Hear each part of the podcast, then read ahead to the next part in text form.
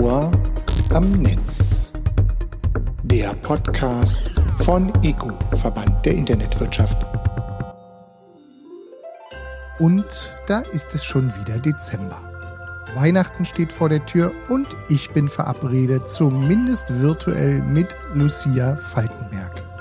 Sie ist Chief People Officer und HR Manager der DKIX Management GmbH und des ECO Verband der Internetwirtschaft. Zum Jahresende wollen wir ein wenig mit der verantwortlichen Personalerin über das neue Arbeiten sprechen und wie die Pandemie Einfluss auf neue Arbeitsmodelle genommen hat. Ton ab für unser vorweihnachtliches Interview mit Lucia Falkenberg. Lucia, bist du denn schon in Weihnachtsstimmung? Ja, lieber Jens. Draußen vom Walde komme ich her. Ich muss euch sagen, es weihnachtet sehr. All überall auf den Tannenspitzen und so weiter und so fort. Ich hätte es jetzt noch fortgeführt mit auf den Hochhausspitzen sehe ich goldene Lichtlein blitzen. Herzlich willkommen, lieber Jens. Und wenn du mich gefragt hast, ich liebe Weihnachten. Ich mag diese Zeit mit dem Glitzern und äh, mit Plätzchenduft und so, habe ich immer schon gerne gemocht. Und dieses Jahr freue ich mich wahrscheinlich noch ein bisschen mehr als sonst auf so diese Zeit zwischen den Jahren, wie man das im Rheinland nennt, weil Corona auch noch mal ein Stück gezeigt hat, was wirklich wichtig ist und ähm, dass so die Zeit, die man mit den Menschen, die man mag, verbringt, einfach durch nichts zu ersetzen ist. Und insofern, ja, ich bin schon so richtig in Weihnachtsstimmung. Na, wenn das nicht ein tolles eigenes Intro war, hervorragend. Das ist, äh, freut mich und ich bin auch schon ein bisschen in Weihnachtsstimmung. Und trotzdem haben wir uns ja Themen vorgenommen, die so ein bisschen knackig sind, weil du bist Chief People Officer beim DKIX und beim ECO und darfst aus meiner Perspektive dabei, ja, bei einem der digitalsten Arbeitgeber überhaupt arbeiten. Das ist zumindest meine steile Arbeitshypothese. Hast du die Kolleginnen und Kollegen überhaupt noch ähm, in die digitale Homeoffice-Arbeitszeit mitnehmen müssen, die wir jetzt gerade erst recht wieder erleben? Und äh, wenn dem dann so war, wie hast du es gemacht? Also du hast schon recht. Tatsächlich hat die technische Umstellung bei uns am, ich glaube, 16. März 2020 wirklich hervorragend geklappt bei uns. Ich weiß nicht, oder ich habe das mitbekommen bei, bei anderen Firmen so im Umfeld, die mussten dann halt eben irgendwie so über Nacht WLAN-Verbindungen stricken und ganz, ganz viel Hardware durch die Gegend tragen. Ähm, wir waren sehr gut vorbereitet auf mobiles Arbeiten, ganz einfach, weil das schon vor Corona ein wichtiges Thema war. Und wenn du dich zurückerinnerst, Frühjahr 2020 war tolles Wetter.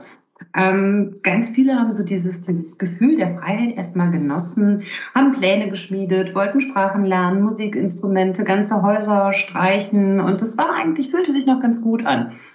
Aber spätestens im Winter haben dann auch wir festgestellt, ja, wie schwer es doch ist, ähm, beispielsweise als neuer Kollege in einem Team anzudocken, das du rein virtuell nur kennst oder wie sehr man seine Kollegen vermisst, über die man sich vielleicht vorher manchmal geärgert hat und wie herausfordernd es beispielsweise ist, ein, ein Team nur aus der Distanz herauszuführen. Nun sind wir ja auch schon ja knapp zwei Jahre in der Pandemie. Das dürfte insgesamt das Arbeiten fast aller Menschen verändert haben. Also du hast es ja gerade schon so ein bisschen angerissen. Gibt es bei der DKX-Gruppe denn jetzt schon so eine Art New Normal oder um etwas präziser zu sein, wie wird denn sich das Arbeiten entweder mit oder nach der Pandemie verändert haben? Also du hast vollkommen recht, diese Pandemie, so hässlich und grässlich sie auch war und ist, hat zumindest für die digitale Arbeitswelt ordentlich Rückenwind mit sich gebracht. Und ähm, was wir gemacht haben während der Pandemie, wir haben regelmäßig unsere Mitarbeiter gefragt, wie, wie geht's euch? Mit diesem rein mobilen Arbeiten und auch, was wünscht ihr euch für die Zukunft? Und raus kam das, was bei fast allen digital orientierten Unternehmen der Fall ist, nämlich, dass sich gut zwei Drittel der Kollegen einen Mix wünschen aus der Freiheit des mobilen Arbeitens und dem direkten Austausch mit den Kollegen im Büro. Und ähm, daher haben wir uns vorgenommen, ein hybrides Arbeitsmodell zu etablieren, so wie Corona denn nun wirklich vorbei sein sollte. Also deutlich mehr mobil arbeitet, mobiles Arbeiten zuzulassen und zu ermöglichen, aber gleichzeitig eben auch die, äh, die Chance zu geben, dass man sich im Büro trifft, sich austauschen kann, kommunikative Aufgaben wahrnehmen kann, vielleicht mal gemeinsam einen Workshop macht und ähm, sich eben trifft und das Büro auch nutzt als, als Stätte des Austausches und der Kommunikation. Und damit einher geht zum Beispiel auch, dass du deine Tätigkeiten ein Stück weit anders organisierst. Wenn ich beispielsweise Stellenanzeigen schreibe oder vielleicht mal eines von unseren sehr, sehr guten Zeugnissen, dann mache ich das vorzugsweise im Homeoffice. Wenn ich ins Büro fahre, dann treffe ich meine Kollegen und ähm, wir stellen uns vielleicht gemeinsam ins Flipchart, benutzen diese schönen bunten Post-its, die man aus der agilen Welt kennt und tauschen uns aus und sehen halt eben zu, dass wir die Gelegenheit wirklich nutzen, miteinander ins Gespräch zu kommen und miteinander im Gespräch zu bleiben. Kann man sagen, dass so ein bisschen die Präsenzzeit dadurch auch intensiver genutzt wird? Es käme jetzt ganz drauf an, wie du intensiver definierst. Ja, ich, ähm, also es, es fühlt sich anders an als vorher. Die Zeit in Präsenz, die Zeit, die ich mit meinen Kollegen verbringe, ist ein Stück weit wertvoller geworden, weil sie halt eben rarer geworden ist. Und Klar, wir sind jetzt seit fast zwei Jahren in dieser Ausnahmesituation und man freut sich auch einfach, die Kollegen zu treffen und vielleicht auch ganz belanglose Gespräche mal zu führen, die nicht nur um den Job kreisen, sondern wo es halt eben auch mal darum geht, ey, was macht die Familie, wie geht's dir, was treibst du jetzt an Weihnachten? Mhm. Und gibt's denn auch ja, sagen wir mal so, echte Vorteile mit diesen flexiblen Arbeitsmodellen für euch als Verband? Also wenn du jetzt wirklich mal aus der Perspektive der Arbeitgeberin sprichst? Der Arbeitgeberin ähm, definitiv. Also äh, voran erstmal, du weißt wahrscheinlich, dass ich auch Personalleiterin bin bei der DKIX Group. Das ist dieser famose Internetknotenpunkt, ursprünglich aus Frankfurt, mittlerweile einmal rund um den Erdball gestrickt. Wir arbeiten global. Das heißt, für uns ist 9 to 5 eigentlich seit langer Zeit nicht mehr, nicht mehr adäquat, sondern wir orientieren uns an den Bedürfnissen und Anforderungen unserer Kunden, die genauso gut in New York wie in äh, Südostasien sitzen können.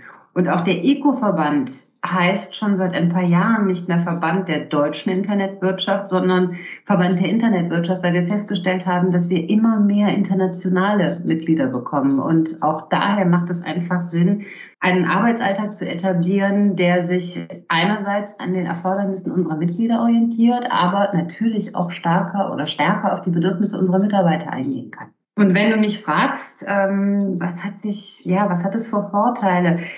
Wir kriegen als Arbeitgeber sehr, sehr gutes Feedback von unseren Mitarbeitern, weil dieses Arbeiten im Mobilen sich ganz stark bewährt hat. Ähm, es hat gezeigt, wie viel schon möglich ist. Es hat gezeigt, wie vertrauensvoll wir miteinander umgehen können und ähm, das hat beide Seiten, glaube ich, nochmal zusätzlich ein bisschen stärker motiviert, als es ohnehin schon vorher der Fall war. Und ähm, das ist schon ein ziemlich cooles Team. Na, das klingt doch hervorragend.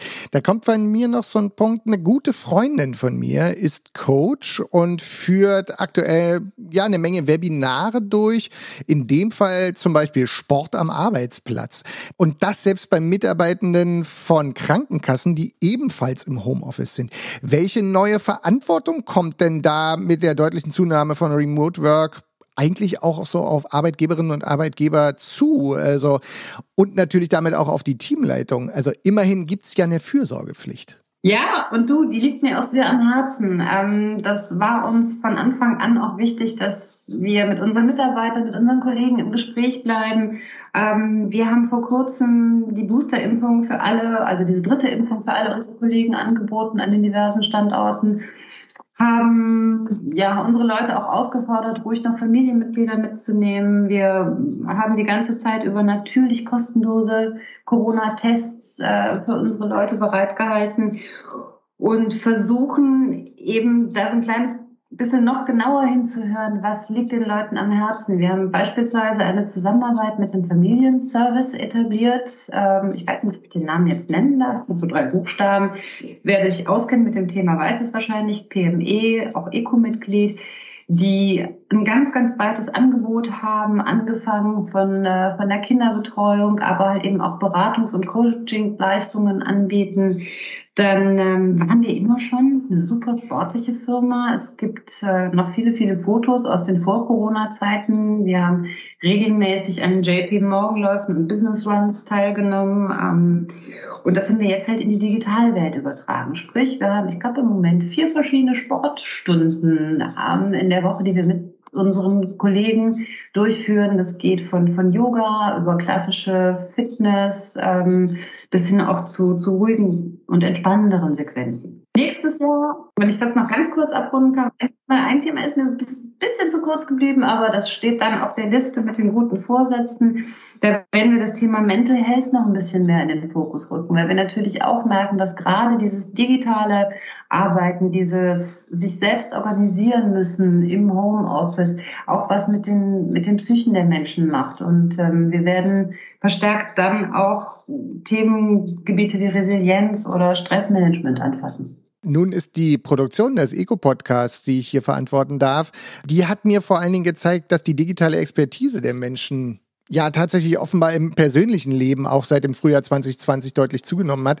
Also im besten Fall zum Beispiel eine eigene Tonaufnahme über Smartphone mitmachen, die verschiedensten Videokonferenztools kennen es wurde irgendwie klar, dass alle Leute das immer besser können. Ähm, nun bist du ja vor allen Dingen auch im Personalbereich unterwegs und da stellt sich für mich die Frage, siehst du dadurch einfach jetzt auch nochmal komplett neue Chancen für das Thema Weiterbildung in der Zukunft? Ähm, ja, ganz klar, Jens. Also auch hier gilt, wir genießen es immer, wenn mehr Flexibilität und wenn mehr Freiheit reinkommt ich würde mal sagen, so drei Viertel unserer Kollegen nutzen mittlerweile die Bubble-App. Viele nutzen Udemy, Entschuldigung, Udemy, diese Lernplattform, LinkedIn Learning. Ähm, das sind alles so kleine, appetitliche Lernhäppchen, die man in der Bahn oder irgendwie mal in der Pause oder zumindest halt nach eigenen Anforderungen einsetzen kann. Und die machen das, das Weiterbildungsangebot halt rund, das wir ohnehin schon seit Jahren für unsere Mitarbeiter bereithalten, weil wir sind nach wie vor ein wachsender Verband. Es werden jährlich neue Mitglieder, die dazukommen. Es werden mehr Mitglieder und wir wollen nicht nur mit den Mitarbeitern mitwachsen, sondern auch mit deren Skills. Daher sehe ich halt eben so diesen, diesen Mix aus klassisch analogen Lernen in Form von Kursen und zusätzlich digitalem Lernen für im Augenblick den goldenen Weg. Ergänzend muss man noch sagen, bei all dem, was man an digitalen nutzen kann, ich bin selber Coach auch, ich habe im letzten Jahr auch Leute online gecoacht. Das funktioniert an vielen Punkten schon sehr, sehr gut. Aber irgendwann fühlt es sich dann doch besser an, wenn man wieder gemeinsam an einem Tisch sitzt oder an einem Job steht. Nun hat mir ein Vögelchen gezwitschert, dass ihr ja in Köln gerade das Kölner Büro des ECO umbaut. Es gibt da Renovierungsarbeiten, die da im vollen Gange sein sollen. Was glaubst du denn, wie der Arbeitsalltag, darauf wird es ja einzahlen, äh, wie sich der Arbeitsalltag in den nächsten Jahren bei DKIX und beim ECO verändern wird? Auch da hast du gut zugehört, lieber Jens. Ja, das stimmt. Wir möchten dem neuen Normal unseres Arbeitens auch einen neuen Anstrich verpassen und ähm, haben jetzt genau hingesehen, wie und in welchem Umfeld wir künftig arbeiten wollen. Und auch da spiegelt sich wieder das Thema Flexibilität wieder. Wir haben uns Raumkonzepte überlegt, wir haben teilweise neue Möbel uns angeschafft und alles steht so ein bisschen unter der Überschrift, dass wir uns möglichst agil auf neue Anforderungen und neue Gegebenheiten anpassen wollen. Ich habe einen, einen lieben Kollegen im, im Kreise der Eco-Kompetenzgruppe Neues Arbeiten, der Detlef Adelt, der sagt immer, Arbeiten ist kein Ort, sondern etwas, was man tut. Und das stimmt immer mehr. Und ähm, dementsprechend, ja, wir haben die Farbeimer ausgepackt, aber es, es wird noch mehr. Es wird tatsächlich ein ganzes neues Raumkonzept dahinter stehen. Wir werden das Thema Shared Desk im nächsten Jahr auch in Köln einführen und ähm, wünschen uns möglichst viel Erfolg für unser neues Normal. Und um dem Ganzen noch so die Kirsche draufzusetzen, und weil wir auch davon ausgehen, dass das Thema digitale Formate wichtig bleiben wird, haben wir auf dem Vulkangrundstück in Köln ein, ein ganz hochprofessionelles Technikstudio aufgebaut, in dem wir künftig ähm, Online-Formate in noch besserer Qualität aufnehmen können, als wir das in der Vergangenheit getan haben. Na, das klingt doch hervorragend. Und damit sind wir quasi auch schon am Ende unserer kleinen Runde. Nun ist ja gleich Weihnachten und äh, zum Schluss deshalb die Frage, noch kurz vor Weihnachten sozusagen, nach deiner Wunschliste. Und da würde ich natürlich ein bisschen beim Thema bleiben wollen.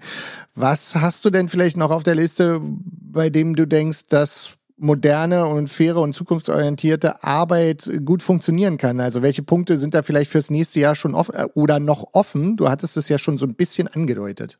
Du, also mit Wunschlisten bin ich immer ganz weit vorne. Ich hoffe, du hast ein paar Stunden Zeit mitgebracht, damit wir die Wunschliste ab arbeiten können. Lass mich mal anfangen damit, dass wir die Internetwirtschaft noch deutlich bunter gestalten, als sie das im Moment schon ist. Du hast vielleicht schon gehört, dass wir mit Ladies in Tech vor zwei Jahren eine Initiative gestartet haben, deren Herz es eigentlich ist, zu zeigen, wie viele tolle Frauen in der Internetwirtschaft schon tätig sind, damit die möglichst viele Nachfolgerinnen inspirieren und ähm, da auch aufzeigen, dass eigentlich die, die IT-Industrie, die Internetwelt sehr, sehr gute Arbeitsbedingungen gerade auch für Frauen möglich macht, weil du halt sehr viele Möglichkeiten hast, Job und Privatleben zu verbinden. Mir ist es immer wichtig, in dem Zusammenhang zu sagen, dass das für die, für die Herren der Schöpfung eigentlich genauso wichtig sein sollte, wie eben auch für die Damen. Gelebt wird es halt eben immer noch so ein bisschen anders, aber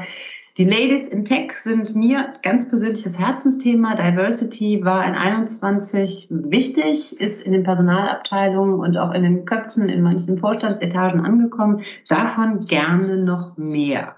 Und ähm, normalerweise bei der guten Fee hat man immer so drei Wünsche, oder? Darf ich noch? na, mach mal, na klar.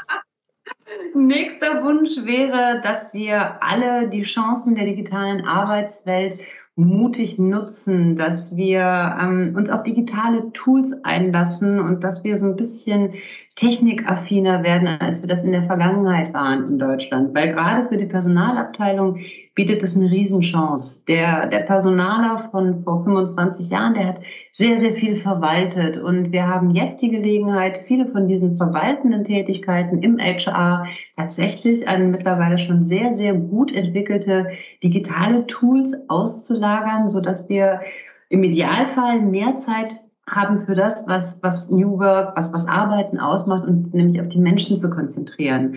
Und ähm, das geht auch schon so ein bisschen in die Richtung meines, meines dritten Wunsches. Lass uns weiterhin Technik von Menschen für Menschen machen. Lass uns, ich glaube, neusprachlich heißt das, anthropozentriert weiterarbeiten und lass uns zusehen, dass wir unsere Mitarbeiter im Mittelpunkt unserer Wertschöpfungskette weiter behalten. Das hat viel damit zu tun, dass ähm, New Work eben nicht im Bällebad oder am Obstkorb enden sollte, sondern im Idealfall, was in den Köpfen und in den Herzen der Leute macht, dass wir Mut haben, dass wir einander vertrauen und ähm, dass wir die Chancen tatsächlich nutzen, die wir jetzt da draußen definitiv haben. War dir das weihnachtlich genug, lieber Jens? Das war hervorragend und es war ein Top-Schlusswort. Ich danke dir ganz herzlich, wünsche einen frohes Fest und natürlich in Zeiten wie diesen immer noch bleib gesund. Du, das wünsche ich dir auch, lieber. Ich hätte jetzt eigentlich erwartet, nachdem wir so weihnachtlich angefangen haben, dass von dir auch noch ein kleines Weihnachtsgedicht kommt. Ach, da hast du mich natürlich erwischt. Hab ich vergessen vorzubereiten. Dann lass uns beide jetzt vielleicht einfach rübergehen zum Glühweinstand und so nach einem halben Glühwein, vielleicht kriege ich dich ja doch mit meinem Weihnachtsgedicht. Hossa die Waldfee, das wird was. Großartig.